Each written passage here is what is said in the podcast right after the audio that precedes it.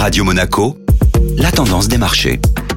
La tendance des marchés avec Société Générale Private Banking. Bonjour Julien Tomayolo. Bonjour Benjamin. La bourse de Paris a connu une séance en dents de scie hier. Les investisseurs sont tiraillés entre des indicateurs positifs en zone euro, reflétant une expansion surprise de l'activité en décembre, une première depuis juin 2022, et une banque centrale qui est de fait confortée dans sa détermination à maintenir le cap des hausses de taux face à une inflation toujours loin de son objectif de 2%. Résultat, le CAC 40 progresse de 0,26% après avoir été en baisse de 0,6% en milieu d'après-midi. L'Eurostock 50, quant à lui, termine à plus 0,05%. L'indice parisien n'a pas pu compter sur le soutien de Wall Street, qui est sous le coup de résultats d'entreprises décevants malgré une amélioration de ses indicateurs d'activité. On notera par exemple l'industriel 3M qui, confronté à une baisse de 60% de son bénéfice au quatrième trimestre, va supprimer 2500 emplois. Le titre lâchait 5% à la clôture européenne. Des indicateurs à suivre aujourd'hui? Les opérateurs de marché seront attentifs principalement à l'indice du climat des affaires en Allemagne et plusieurs statistiques aux États-Unis, avec notamment les estimations du PIB pour le quatrième trimestre et les inscriptions au chômage.